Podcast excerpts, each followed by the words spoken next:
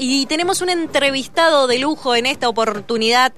El señor Surasi nos acompaña. ¿Qué pasó? ¿Cambio de horario? ¿Cómo ha cambiado el horario? Me dieron vuelta el día. ¿Cómo estamos? Bien, bien. ¿Vos cómo estás? Todo muy bien. Con el frío que no lo soporto, lo detesto. Una cosa espantosa, pero bueno, acá estamos. Te, este, veo, te veo muy abrigado. yo arranco abrigado el primer día que hace frío del año y me desabrigo cuando termina el frío. Está perfecto. Sí, sí, no.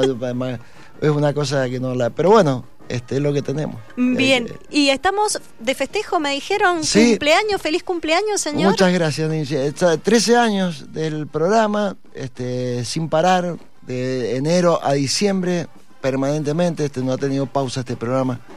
Este, así que felices, impensado cuando arrancamos que íbamos a llegar hasta acá y, y acá estamos. Este, con el, número 13. ¿Con el número 13 de la suerte? Sí, yo no creo muchas de esas cosas. No, no, yo, vos sabés que todo lo contrario. Es más, soy eh, desafío a todas esas cosas. Ah. Paso por abajo, me encanta pasar por abajo las escaleras. Me, me, hago, eh, eh, no uso paraguas, pero a veces cuando alguien tiene el paraguas, entro con el paraguas abierto a la casa. O sea, no creo, voy en contra de todo eso. Calculo que no tenés entonces ninguna cábala para, para ver partidos. No, bueno, a mí me tocó eh, ser eh, eh, durante dos etapas, mucho tiempo, casi ocho años, juntando las dos etapas, jefe de prensa de, del Club de Cruz. Entonces convivía de lunes a lunes con los jugadores que sí son muy cabuleros y te la terminan contagiando. Te terminan contagiando. Yo no creo en las cábalas, no, no yo este, sí creo en el destino y en, muchas cosas que ya creo que las tenemos ya establecidas que van a pasar. Este, pero no creo en las cábalas. Pero en esa etapa de, de, jefe de prensa de Godoy Cruz, los jugadores son tan cabuleros que te contagian y viste y además se fijan en las cosas que haces, cómo te vestís el día que ganaron algún partido y, te obligan a, que el próximo partido te dé igual y haga las mismas cosas. y empezás a creerlas. sí, empezás a creerlas, pero es que hay cosas insólitas. Insólitas. Este, desde la indumentaria a tocar una pared, estás entrando a una cancha y tocas una pared sin querer y ese día ganaste y todos los partidos tenés que tocar, esa, pared. Pará y, contame el tema de, antes, antes de la pregunta, saluda a Colucci que nos está acompañando acá, nuestro gran periodista que hace deporte también para, para Andino Sport. Eh, el tema de los calzoncidos. Sí. ¿Es cierto eso? Es cierto, sí, es cierto. Eh, es más, hay jugadores que este, se ponen calzoncillos que están destruidos y juegan con, juegan con eso. Están destruidos, destruidos por todos lados. ¿Y te ha tocado contar cábalas al aire en estos, en estos 13 años? Y no sabes lo que me pasó acá con tal eh, jugador. y Sí, en realidad no, no, muy puntual, pero sí por ahí pues, este, se cuentan algunas cosas. Generalmente las cábalas eh, no, salen a la luz hasta que se cortan. Ah, o cuando pasa un tiempo prudencial. Para no romperlas. Sí, para, para no romper, ese es otro, otro mito, digamos, si quieres, ¿viste? no contar la cámara lo que haces, como que era, pero es que eh, son terribles, ¿eh? horarios del que salen de la casa, de, de, de, qué pie ponen primero en la vereda, no, de todo, cómo, cómo mm. llegan al club, cómo estacionan el auto. No, no, es muy loco, es muy loco. bueno, y en esto, en estos 13 años que está llevando adelante el programa Dos de Punta, eh, ¿Qué, es lo que te ha llamado la, atención que ha ido modificándose en el mundo del deporte acá en la, en la provincia de Mendoza? Porque vos estás muy abocado a lo que es lo local. Lo local, nada más, lo local. Bueno, los últimos años de la pandemia para acá, que este, ha ido mutando, en realidad fueron mutando los, los, este, el periodismo en general, no solamente el deportivo, a nosotros nos, nos ha obligado a cambiar un poco el rumbo eh, a nosotros nos caracterizaba como programa estar en vivo en cada una de las prácticas de los equipos que nos representan en el orden nacional y eso ya no se puede hacer porque se acostumbró a entrenar mucho a puertas cerradas, no deja entrar la prensa. Hay un cierto recelo hoy de, dirigencial y incluso de los jugadores del mundo del fútbol para con los periodistas. Es muy, hoy está más complicado trabajar y tener un vínculo con, con los dirigentes y periodistas. Esconden, esconden mucho y además este, se ha producido un fenómeno este, que yo lo, vengo notando desde hace un tiempo y lo he manifestado. Eh, desde los mismos clubes compiten con, el periodismo, con sus departamentos de prensa, ah. compiten con el periodismo, entonces se enojan si publicás, si anunciás la llegada de un jugador, me importa tres pepinos a mí que se enoje, ¿verdad? Pero Porque es tu trabajo, aparte. este, pero, pero hoy te, antes, antes con quién tenías conexión con el jefe de prensa en un club para preguntarle cosas. Hoy te esconde todo el jefe de prensa del club, porque no le permiten los dirigentes que decir cosas. Entonces tenés que, este, para llegar a una información, este, es mucho más complicado que antes. Y cuando le publicás algo que ellos todavía no lo publican en sus redes oficiales de los clubes, se enojan. Y, no sé por qué se enojan, porque la función nuestra es informar y llegar a la, a la, a la noticia, ¿verdad? Y, se enojan. Entonces hoy estamos compitiendo. El periodismo compite con los departamentos de prensa de los clubes. Juan, y bueno, te saludo. Eh, ¿Y cómo, cómo ha hecho el programa en estos 13 años? para mantenerse en, los primeros planos, digo, porque, eh, no sé, uno piensa en, otros colegas, en otros amigos de otros programas, donde mm, quizás han dado pasos para atrás y dos de punta da la sensación que siempre va un pasito para adelante, por lo menos. Sí. Eh, bueno, en primer lugar, la perseverancia y el convencimiento de lo que hacemos y que el producto es, es transparente, es honesto y, que nos gusta hacerlo, tenemos pasión por, para hacer este periodismo tenés que tener pasión por la actividad, esto y es lo que sentimos y lo que, lo que transmitimos, creo que transmitimos.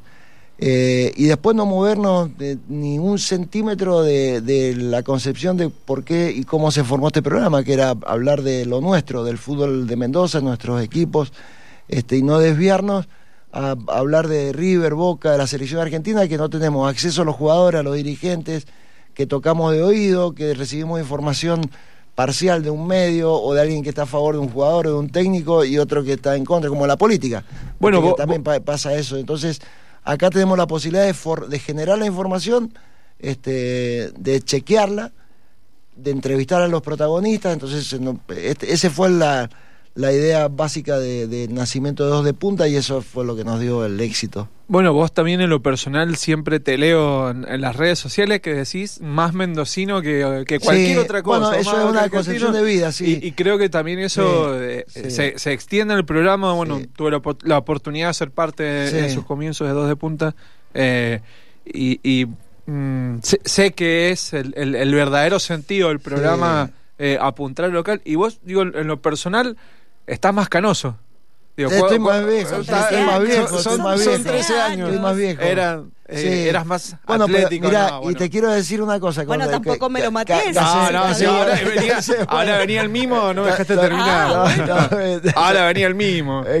¿Cuál era? Decilo, ah, Decilo, dale así. Ah, bueno, Juan el más eh, experimentado y, y, todo, el, eh, él ya era un periodista consagrado y por supuesto hoy ha cambiado mucho. Eh, una persona que recibe información de todos los clubes y creo que donde va eh, eh, se le abren las puertas de par en par y eso habla bien de una persona y no, no todos tenemos la posibilidad de, de, poder tener justamente esa posibilidad de ir a un club, de que a uno lo traten bien, de que sea abrazado por los dirigentes y creo que Juan, ese es el cambio que has logrado hacer en todos estos años eh, un poco al principio más relacionado con Goy Cruz y hoy eh, relacionado con todos, ¿no? Con todos. Sí, bueno, es que en realidad, independientemente de los 13 años de dos de punta, son 36 años en la actividad sin parar. Entonces también eso te da un plus y, y no moverte de la línea, porque creo que también este, lo que muestro en, en dos de punta lo que he sido históricamente el periodismo, trabajando donde fuera, en el en Diario Los Andes o en el Diario Uno cuando me tocó,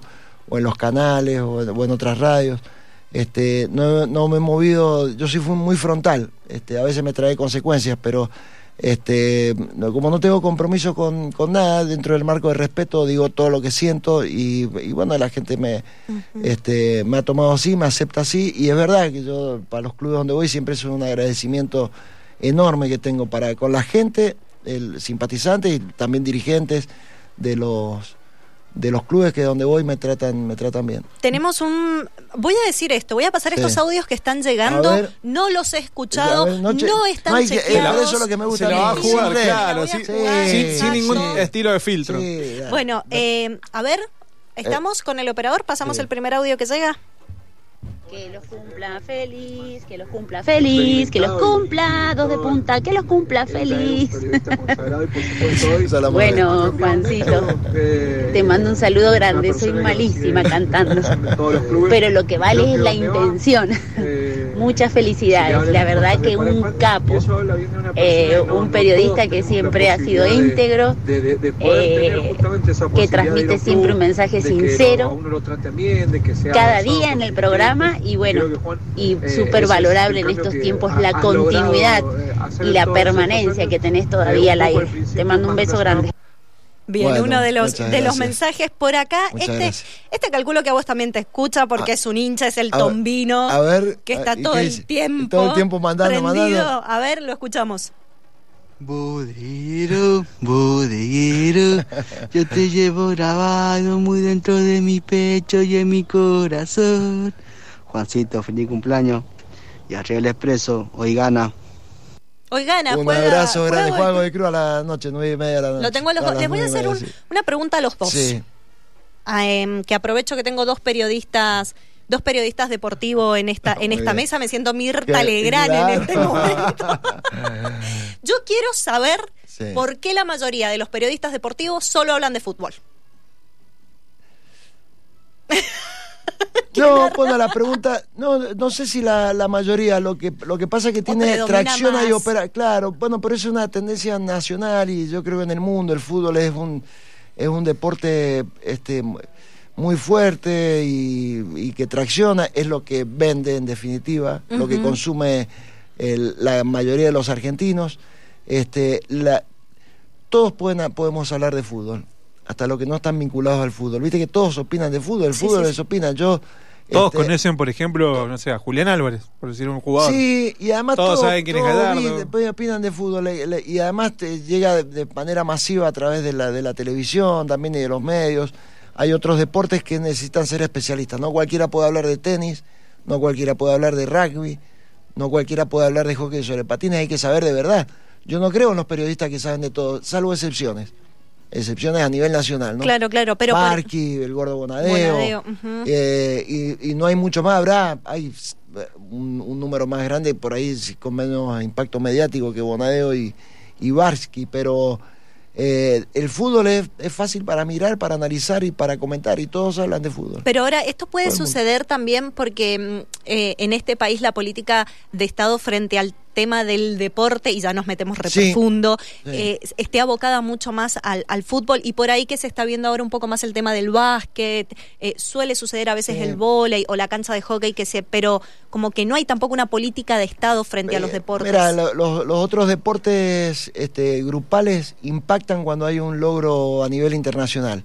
Sí, eh, ¿Qué pasa con, con, las leonas? ¿O pasó en algún momento con, el, hockey sobre patines? Dos años cuando salió subcampeón del mundo. Exactamente. Con la generación dorada está prácticamente retirada. Eh, exacto. Volvió a tomar eh, aire cuando salió subcampeón. Eh, lo mismo pasó con el hockey sobre patines. Después se va fumando ahí. Este, bueno, cuando hablan de política deportiva, yo, yo, creo que también es, es un poco mediático el momento, un oportunismo, ¿no? Porque este, o, sale un campeón de Roland Garros de argentino, de un tenista, y, es un furor de un ratito, y se va a ir a la política deportiva, tiene que ir hacia el tenis para que los chicos puedan jugar al tenis, dura nada. Claro. Dura nada. Bueno, de hecho, Juan, para, para agregar a lo que vos decís, hace menos de una semana se hizo el campeonato argentino de tenis de mesa en Mendoza. Sí, que lo se cubrió acá. Eh, hubo 800 deportistas. Eh, estuvo la selección argentina femenina y masculina. En la masculina, dos datos muy importantes. Uno, que estuvo Horacio Cifuentes, que es el número 75 del mundo, nada más ni nada menos el 75 del mundo. Y nada más ni nada menos que uno de los representantes de la selección argentina y que va siempre a los Juegos Olímpicos.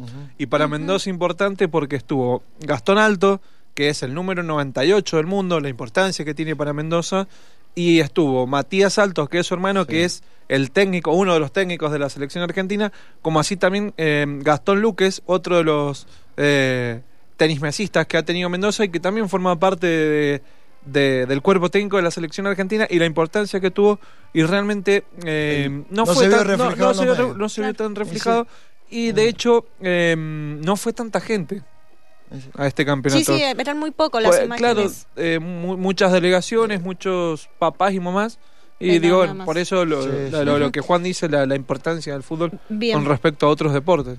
Bien, eh, antes de irnos, porque ya nos estamos quedando sin programa, quiero que escuches los mensajes de la audiencia. Nos dicen, eh, feliz 13 años para Juan y para esa banda, yo lo escucho desde el primer día y él lo sabe de parte de Javier Antich. Mira, un abrazo. Dice, los escucho aunque esté fuera de la provincia. Otra cosa, él logró que los hinchas de Mendoza fuéramos con la camiseta del Club de Mendoza porque antes iban con la de River o la de Boca. Logró un sentido de pertenencia. Bueno, qué lindo esto, porque ir a ver fue muy bonito, eso fue muy bonito. Fue una campaña que hicimos, insistimos tanto durante este todo un año, todo un año, y eh, yo me siento halagado con eso porque este, es real lo que está contando, que ya no, no se ven camisetas de River y Boca en las tribunas de las canchas de Mendoza, y eso es fantástico.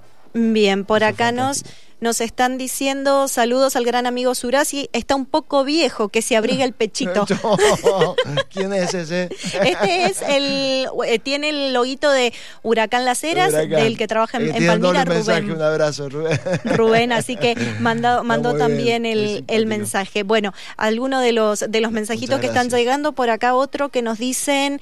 Eh, yo tengo un audio de Juancito el Tocayo cuando presentó el himno de Godoy Cruz, me hizo emocionar cuando lo estaba presentando. Muchas gracias. Bueno, así es que, eh, bueno, Juan, que tengas una excelente jornada, que recibas muchos regalos, muchos premios. Déjame que salude a toda la gente de, del sur, del Valle de Duco, del este de la provincia, independientemente de los que nos escuchan aquí en el Gran Mendoza, este, porque también pregono esto, que así como combatimos el, este, el unitarismo que hay en este país con respecto a a, toda la Argentina completa. Este, siento que lo mismo pasa aquí en Mendoza, entonces este, trato de que sea lo más integral posible. Y, cubrimos dentro de nuestras posibilidades todo lo que tiene que ver con San Rafael, Alvear, el Valle de Duco, toda la zona este, con, con, con el fútbol y, para mí me llena de placer y sé que nos escuchan mucho. Sí. Eh, así que un abrazo grande para todos y el agradecimiento. Y a vos también, muchas gracias. No, gracias a vos por, por, venir a compartir estos minutos de aire, que se repita, eh, pero para hablar de la parte política de los deportes. También, me encanta, me encanta, me encanta. No, me, tiren la lengua. No, no, me encanta, Me encanta. Antes, antes eh, me piden que cierres con algo, así que ya te despido. Dale. Señor Colucci, muchas gracias, un placer tenerlo siempre. Bueno, y como le dijo Juancito, esta noche por la primera división, la Liga Profesional de Fútbol, 21 a 30, de Cruz, de visitante en el Ducó ante Huracán para seguir sumando en la tabla de abajo y también en la de arriba con los buenos resultados de las últimas fechas. Bien, y me piden si se puede despedir con la palabra, no sé, que diga cara dura, nos dicen por acá. Ah, pero eso está grabado. Del, ¡Delincuente! Señor. Gracias. Gracias.